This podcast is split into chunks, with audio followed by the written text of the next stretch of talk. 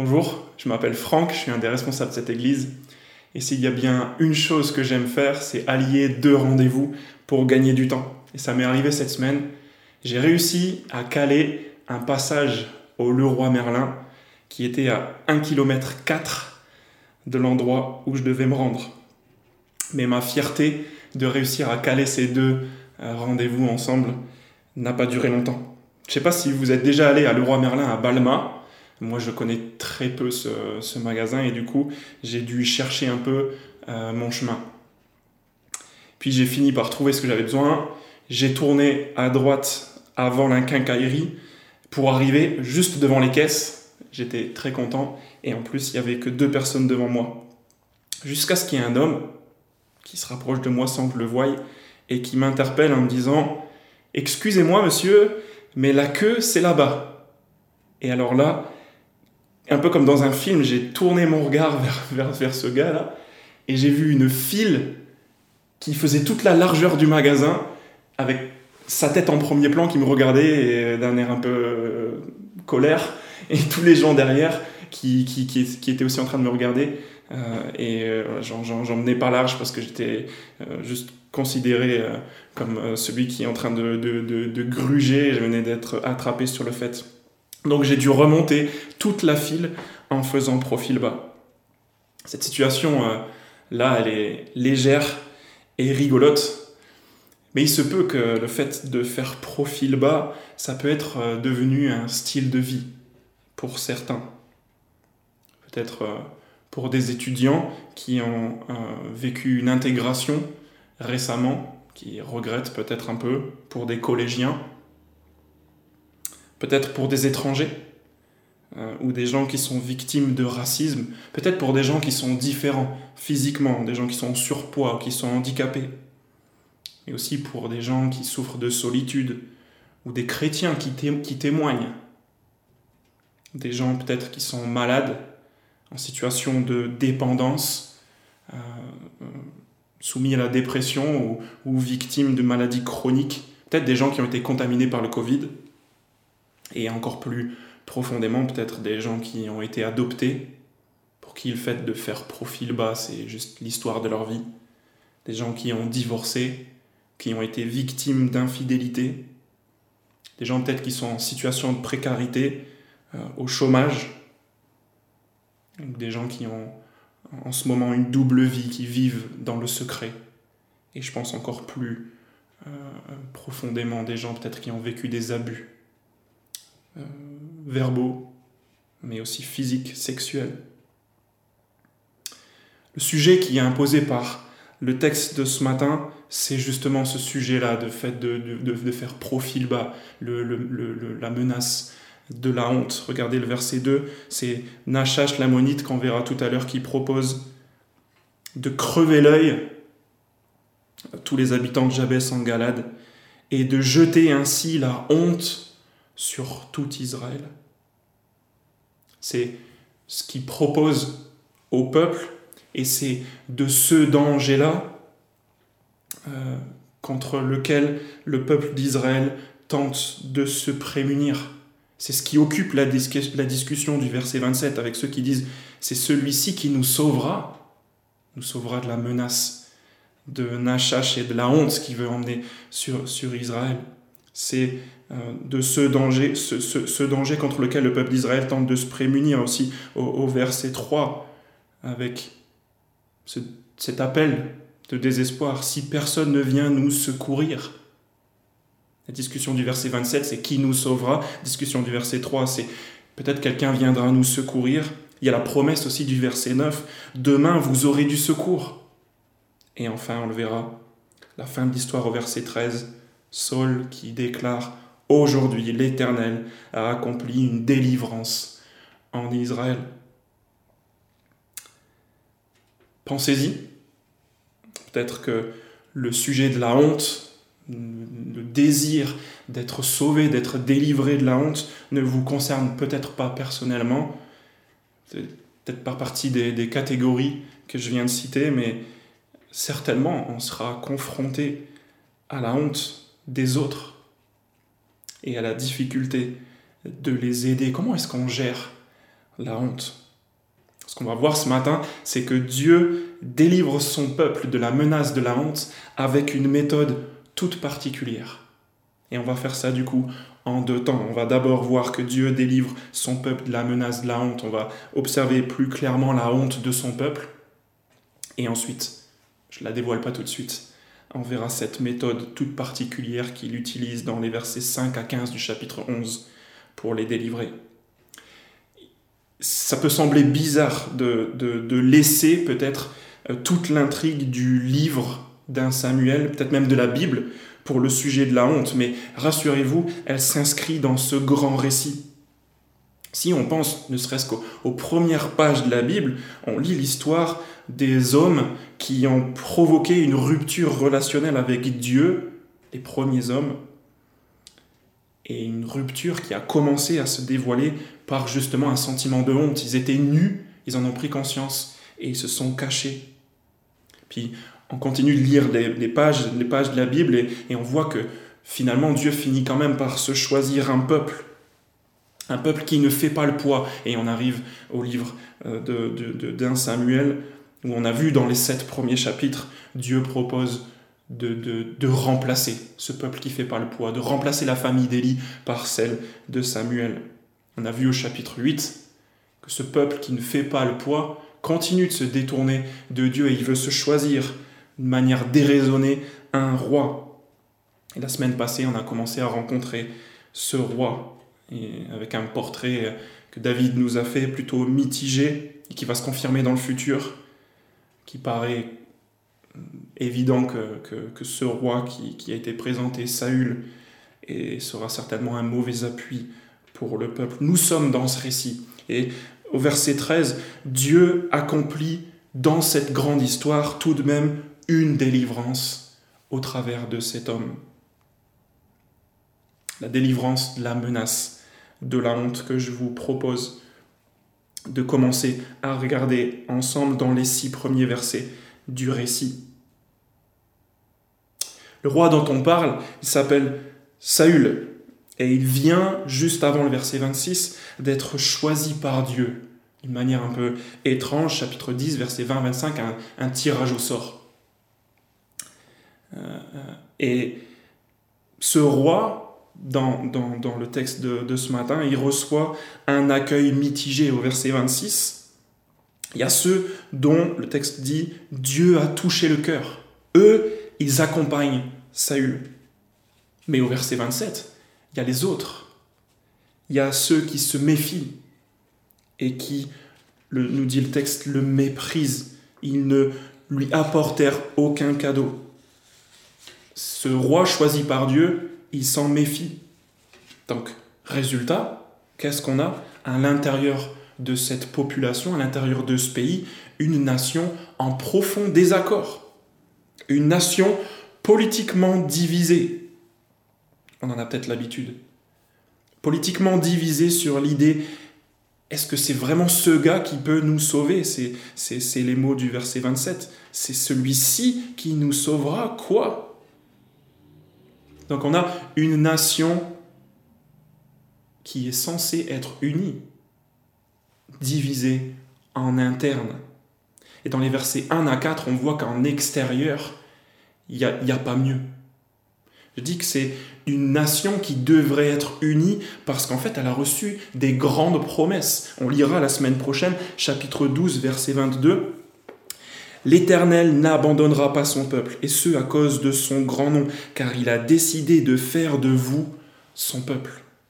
Il y a de grandes promesses qui sont attachées à ce peuple, et pourtant, en interne, il est menacé de division et en, externe, en, extérieur aussi, à ses frontières. Il est menacé tout autant de dissolution. En fait, ce qu'on est en train d'observer ensemble, c'est la définition même de la honte. Pensez-y. Cette dislocation, c'est la conséquence naturelle et c'est la définition même de la honte. La honte, c'est, une rupture. C'est, la peur d'être rejeté, comme ce qu'on va voir maintenant. C'est se sentir diminué. C'est, être moins que l'autre. C'est la honte, ça amène à l'isolement. Et en fait, c'est ce qui est en train de se passer pour le peuple. Il est vraiment en train de se dissoudre. Regardez la, la profondeur de, de, ces six versets et de description de la honte qui, qui, qui, est vraiment gênante. On lit au verset 1, Nachash l'ammonite vient assiéger Jabès en Galade. Tous ces détails sont importants. Nachash l'ammonite, c'est un détail pour nous rappeler en fait que cette honte qui se prépare, elle est vraiment vicieuse parce qu'en fait, elle concerne des gens très proches. Les ammonites, ce sont des gens de la même famille que ceux qui attaquent en Israël. Les ammonites, ce sont les descendants de Lot, le neveu d'Abraham, le père d'Israël. Le roi des ammonites et Israël ont un lien de parenté. Et il vient pas assiéger n'importe quel endroit, il vient assiéger Jabès en Galade. Il vient assiéger des gens qui sont en marge. Il vient assiéger des, marginaux. Parce que Galade, c'est le territoire le plus faible, étant donné qu'il est, il est de l'autre côté du Jourdain. Si vous avez suivi la, série dans Josué, vous vous souvenez que ce sont ces deux tribus, Edmi, Gad, Ruben et, et, la demi-tribu de Manassé, qui ont décidé de s'installer de ce côté-là du Jourdain. Et déjà à l'époque, ils avaient peur d'être séparés des autres. Et c'est exactement ce qui est en train d'arriver. Et regardez leur attitude. Ils sont quand on est plongé face à la menace de la honte comme ça, on se débat, on se débat pas vraiment, on essaye de, dans, la spirale de désespoir, de faire des concessions, d'essayer de, sauver les meubles. On, on, envisage le moindre mal. Ils disent conclue une alliance avec nous et nous te servirons. Ils envisagent de servir un ennemi. Ce à quoi Nachash répond, on imagine bien son, son, sourire, je traiterai avec vous, à condition de vous crever à tous l'œil droit. Et si on ne comprend pas bien ce que ça veut dire, cette menace de rendre les hommes de Jabès complètement inutiles, handicapés, de les mettre en marge, de... C'est juste, on lit la suite du verset, ainsi de jeter la honte. Non seulement sur, sur, ces hommes-là, mais sur tout Israël. Ça, c'est encore une fois une, une, description de la honte. La honte, c'est terrible parce que c'est communicatif.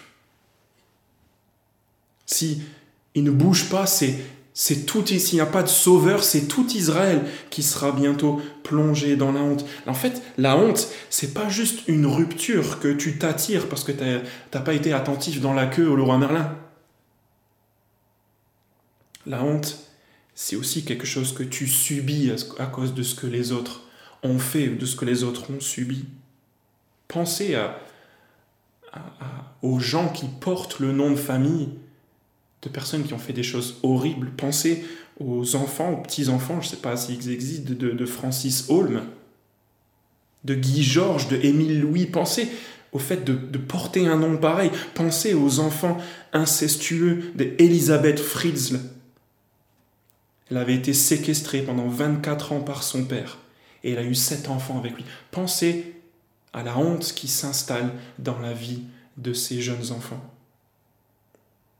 Il n'y a pas de mesure barrière contre la honte.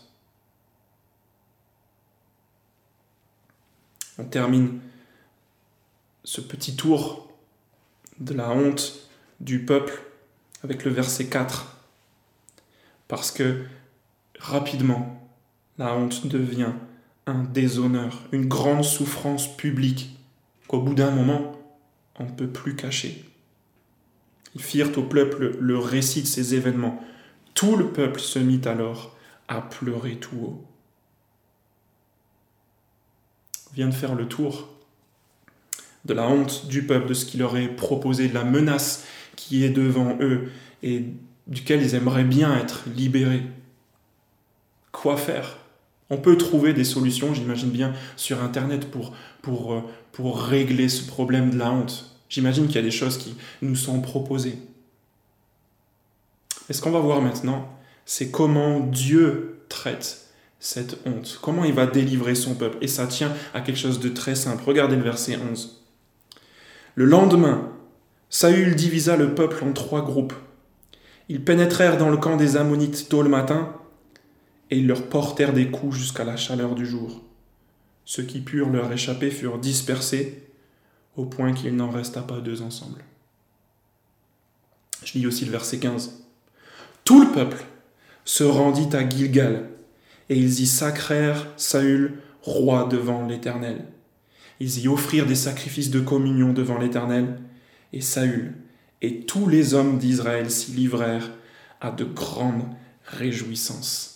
Voilà euh, la méthode particulière dont je parlais tout à l'heure. Voilà comment Dieu délivre son peuple de la honte.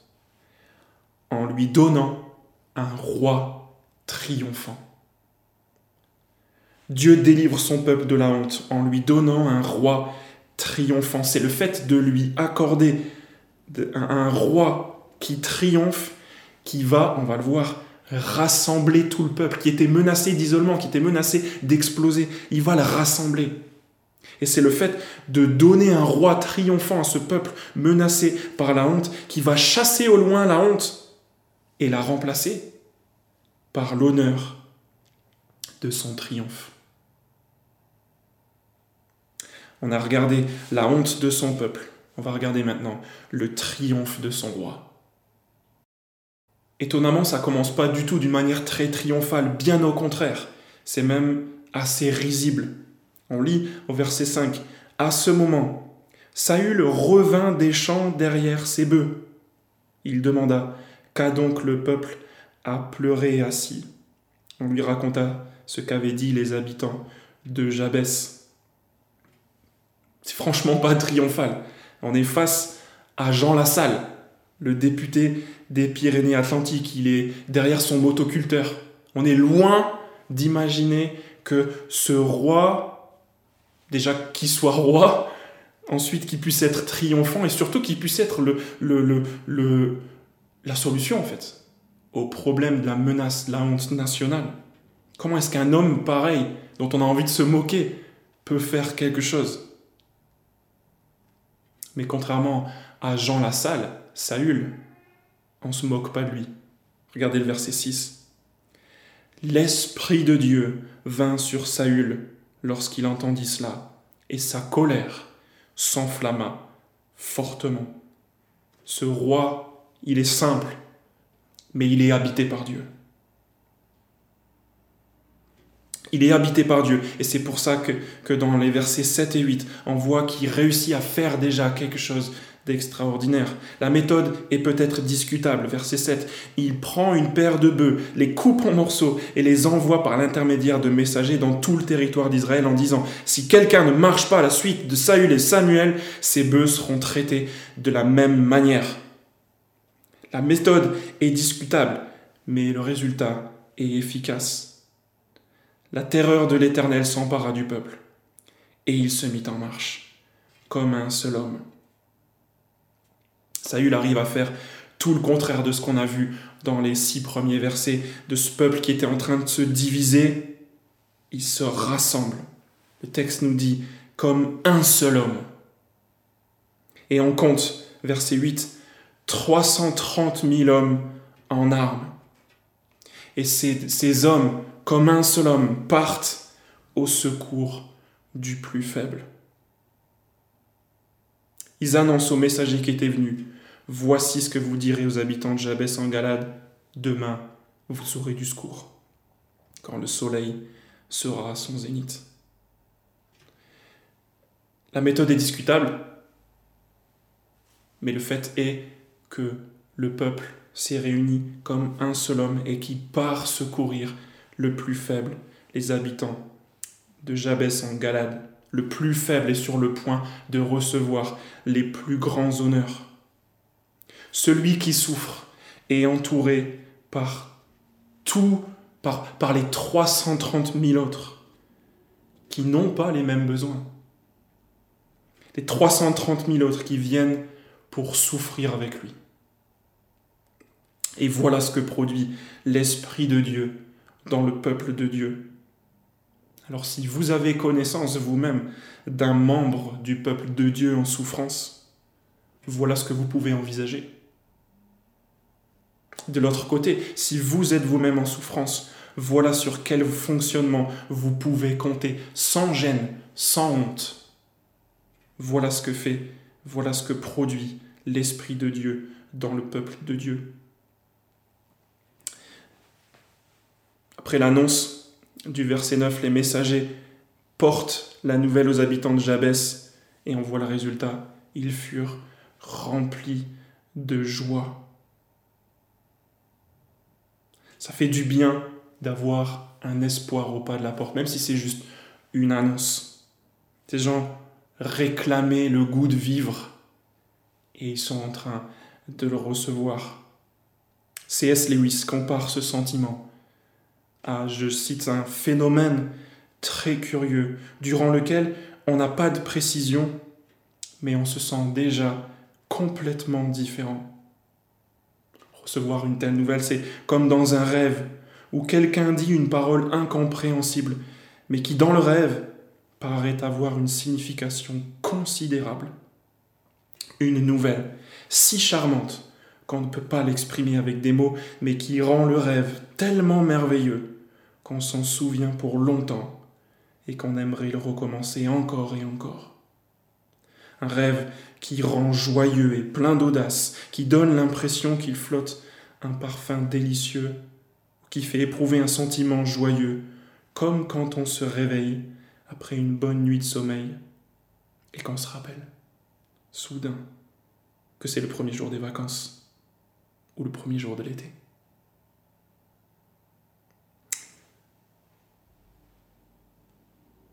Ces préparatifs sont magnifiques. On voit cet homme simple, mais habité par Dieu, qui rassemble tout le peuple et qui arrive à redonner espoir et de la joie à ceux qui sont menacés par la honte. Mais la menace de la honte est toujours là. Et il en faut plus. Et c'est là, à partir du verset 11, où le triomphe du roi brille. Verset 11, on a lu tout à l'heure, on finit par voir que en une matinée seulement, ils, arrivent au camp tôt le matin et ils portent des coups aux Ammonites jusqu'à la chaleur du jour. Ce qu'on est en train de voir là, ici, dans le verset 11, c'est que la, menace de la honte, elle est chassée concrètement et pas n'importe comment, elle est balayée comme d'un revers de main en, quelques heures. En quelques heures, il n'y y a que deux choix. Il y a ceux qui, qui, reçoivent des coups et il y a ceux qui arrivent à s'échapper mais qui sont dispersés. Au point, il n'en reste pas deux ensemble. Regardez bien le, tableau du verset 11. On a eu toute une description très longue de la préparation de ce qui allait, ce qui allait arriver. On est resté dans l'angoisse de, de, la crainte, la, la, menace euh, de la honte. Et juste en une phrase, elle est balayée d'un revers de main. Et regardez bien le résultat. Qui est dispersé? C'était le peuple qui était menacé d'être séparé, d'être disloqué. Mais qui est dispersé maintenant? Qui s'échappe? Et surtout, où est passé Nachash Le fier On n'entend plus parler de lui? Le triomphe de ce roi, c'est d'abord, premièrement, verset 11, de chasser concrètement la menace de la honte qui venait de l'extérieur. Mais ça s'arrête pas là. Versets 12 et 13, on lit à propos de ce qui s'était passé, versets 26 et 27 du chapitre 10. Le peuple dit à Samuel, Quels sont les hommes qui refusaient de voir Saül régner sur eux? Livrez-les-nous et nous les ferons mourir. Ce à quoi Saül répond, Personne ne sera mis à mort aujourd'hui, car aujourd'hui l'Éternel a accompli une délivrance en Israël. Autre coup dur à la honte, qui aurait pu rester là si dans le peuple il y avait eu cette division. Autre coup dur à la honte de la part de ce roi qui avance dans son triomphe, le pardon. Pensez-y. Vous qui êtes peut-être victime, le pardon. Saül intervient dans la discussion avec Samuel pour épargner les coupables de sédition. Ça le concernait lui. Et il leur pardonne. Voilà comment Dieu traite la honte. En donnant un roi triomphant qui pardonne. Il balaie la menace de la honte, verset 11, et il pardonne les coupables, versets 12 et 13. Vois rien que là que les deux soucis des six premiers versets sont réglés. Le peuple était menacé par la honte, la honte s'en est allée, verset 11. Le peuple était menacé d'être de, de, disloqué, et en fait, il est réuni. Et cette réunification prend, prend comble au verset 15 quand on lit Tout le peuple se rendit à Gilgal et ils y sacrèrent Saül roi devant l'Éternel. Et ce petit détail qui a toute son importance, ils y offrirent des sacrifices de communion devant l'Éternel. Et Saül et tous les hommes d'Israël s'y livrèrent à de grandes réjouissances. C'est quoi le tableau qu'on a ici? On ne peut pas passer à côté parce qu'on voit une grande tablée avec tout le monde en train de manger. Mais plus précisément encore, parle ici d'offrir des sacrifices de communion le pardon qu'on a vu dans les versets 12 et 13, c'est pas un pardon qui laisse place à la tolérance. Il y a des gens qui, étaient contre Saül et du coup, bon, on les tue pas, mais gardons-les bien loin. Non, loin de là. Tous ces gens-là, le texte dit, tout le peuple, tous les hommes d'Israël se livrèrent à de grandes réjouissances, même ces gens-là. Et ils offrirent des sacrifices de communion lire aussi dans d'autres versions, sacrifice de paix. Et on voit dans Lévitique chapitre 3 que ce sacrifice, c'est rien d'autre qu'un repas en fait. Un repas qui est pris par tous les hommes d'Israël dans une grande réjouissance. Un repas qui a la signification d'une alliance restaurée, d'une relation restaurée. Il y a l'offrant qui amène son sacrifice la meilleure partie est offerte à Dieu et il y a une communion qui est restaurée entre Dieu, celui qui l'offre, et le prêtre qui a le droit d'en manger aussi. C'est pas un, sacrifice au hasard qui est offert ici. C'est vraiment l'idée d'une de, de, communion rétablie. Voilà en quoi le roi triomphant est un roi triomphant, parce qu'il chasse concrètement la menace de la honte, verset 11. Il pardonne la culpabilité, versets 12 et 13, et il rétablit la communion qui avait été perdue. Il est vraiment en train d'inverser tout ce qui était proposé par la menace de la honte. Voilà comment Dieu traite la honte. Il ne tolère pas ceux qui se sont rendus coupables ou ceux qui ont été victimes de la honte. Il les invite à sa table. Ceux qui auraient dû être des esclaves aux yeux crevés sont désormais ses invités. Dieu délivre son peuple de la honte, et on l'a vu comment il le fait, en lui donnant un roi triomphant. D'où l'appel de Samuel, verset 14, un appel à s'identifier à ce roi. Samuel dit au peuple, venez, allons à Gilgal pour y confirmer la royauté. Notez bien confirmer. Saül a déjà été choisi roi, il est déjà roi depuis le chapitre 10. Mais ce qui est proposé ici, c'est de faire demi-tour par rapport à ce qui se passait chapitre 10, versets 26 et 27. Confirmer la royauté. C'est cet appel qui nous est lancé ce matin. Reconnaître ce moyen extraordinaire par lequel Dieu traite la honte. Extraordinaire et inattendu. On n'aurait jamais pensé que ce soit utile, on n'aurait jamais pensé que ce soit lui. On n'aurait jamais pensé que Dieu puisse changer le rejet en appartenance à un roi triomphant qui pardonne. On n'aurait jamais pensé que Dieu puisse prendre les faibles et les indécis et les rassembler ensemble pour les réjouir dans la joie de leur roi indiscuté.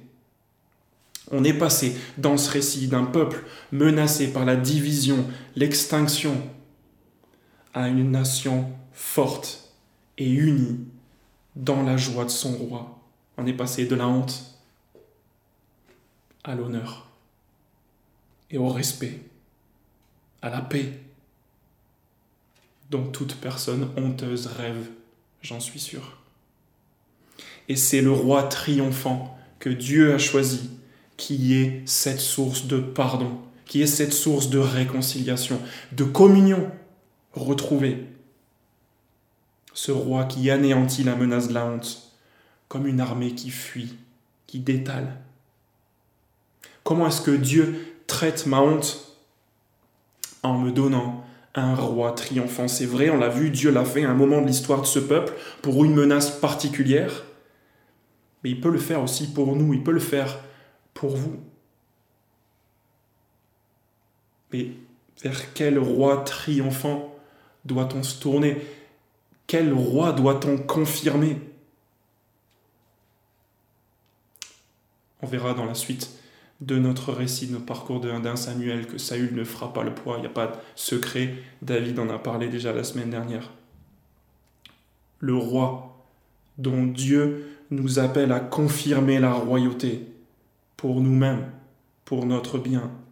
Ce roi humble qui peut-être fait sourire au premier abord, mais qui est un roi parfait parce qu'il subit la honte ultime dans sa mort, avant de rassembler tout un peuple qui était auparavant des ennemis. Ce roi qui communique son triomphe au travers de sa mort et sa gloire au travers de sa résurrection. Vous devez le connaître.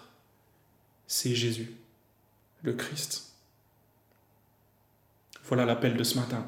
Venez, allons à Gilgal pour y confirmer sa royauté. C'est l'appel de ce matin. Voilà notre espoir. Voilà celui, Jésus, qui redonnera à ceux qui ont été abusés une nouvelle identité, à ceux qui ont été moqués une autre estime de leur situation, à ceux peut-être qui se définissaient par leur honte un tout nouveau regard, un tout nouvel espoir, une toute nouvelle destinée. Père, je prie maintenant que le triomphe de Christ s'applique concrètement dans les situations particulières de chacun. Nous tous qui t'écoutons ce matin, pardonne ceux qui se sont rendus coupables. Réconcilie là où il y a eu du rejet et donne la joie d'une communion parfaite à tout ton peuple, comme on vient de le voir maintenant, selon ta parole.